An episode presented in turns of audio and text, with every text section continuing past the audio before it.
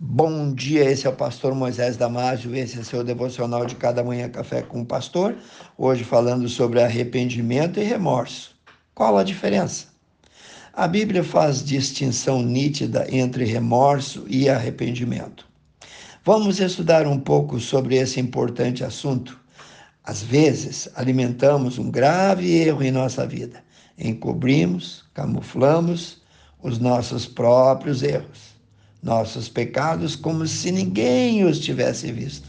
De fato, é possível enganar muitas pessoas por um tempo para que elas não fiquem sabendo dos nossos erros. Porém, não conseguimos enganar a Deus. E com ele o ajuste de conta vai ser bem mais caro. Segundo Coríntios 7:9 nós lemos: porque a nossa tristeza, segundo Deus, opera, isto é, produz arrependimento para a salvação, e não o remorso, da qual ninguém se arrepende, mas a tristeza do mundo opera, produz a morte. Existem dois sentimentos, arrependimento e remorso. Eles produzem grande tristeza e aflição igualmente, porém são completamente diferentes um do outro. O remorso não produz mudança verdadeira na vida de ninguém, mas o arrependimento produz. Por quê? O remorso é um peso da culpa, vem do medo e da tristeza pelas consequências ruins de seu próprio pecado, mas não pelo pecado em si. Se não houvesse consequências negativas para ele, ele não ficaria triste. Não existe nele tristeza pelo que o pecado em si representa. Não existe tristeza por ele ter afligido o coração de Deus e ter profanado o relacionamento com ele, isto é, com Deus. Portanto, assim que as consequências passam, assim que a tristeza do remorso vai embora, o comportamento ruim ressurge. É como um cão que volta a comer o seu próprio vômito. O coração não ficou enojado com o pecado em si, mas ficou apavorado com o resultado do seu pecado. Então o pecado continua enraizado dentro dessa pessoa que só sentiu remorso. O verdadeiro arrependimento afasta todo aquele qualquer remorso quanto ao passado. Por quê?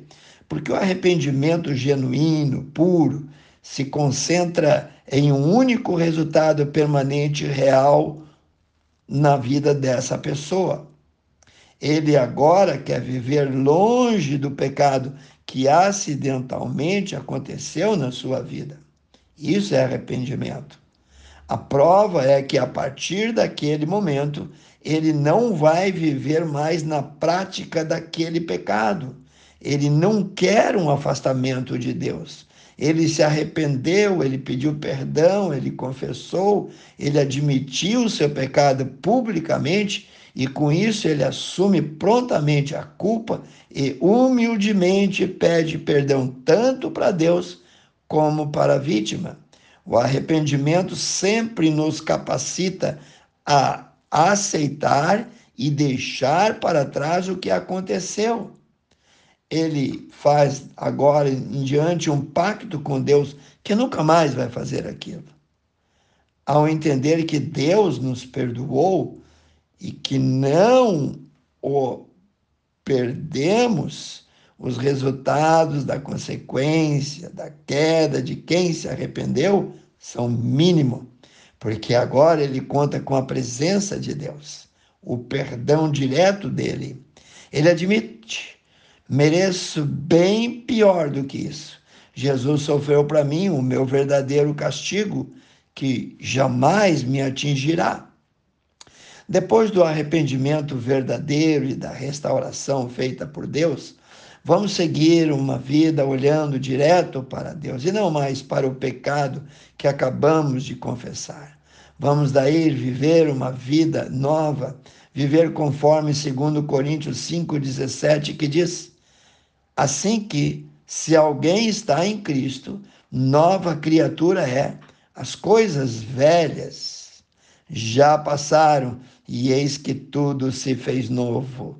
Aquele que pecou sentiu remorso, mas não se arrependeu, ele volta para o chiqueiro da onde ele saiu e provavelmente nunca se converteu.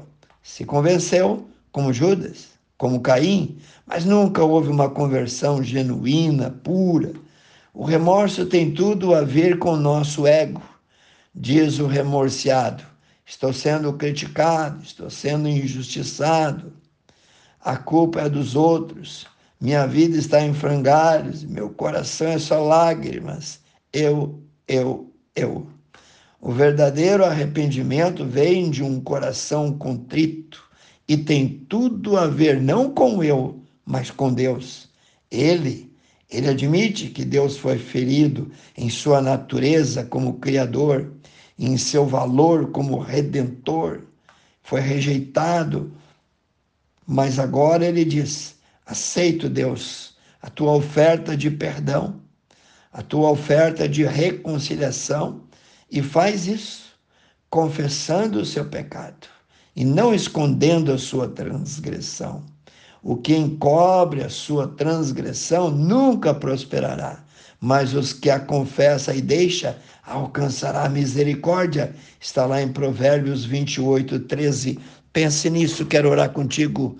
Deus querido, Deus Pai, ajuda-nos, Senhor, a sempre confessar os nossos pecados com arrependimento puro e genuíno no nosso coração, fazendo um propósito de nunca mais voltar a comer aquele vômito. Pai Santo, abençoe todos que ouviram. Eu peço em nome de Jesus.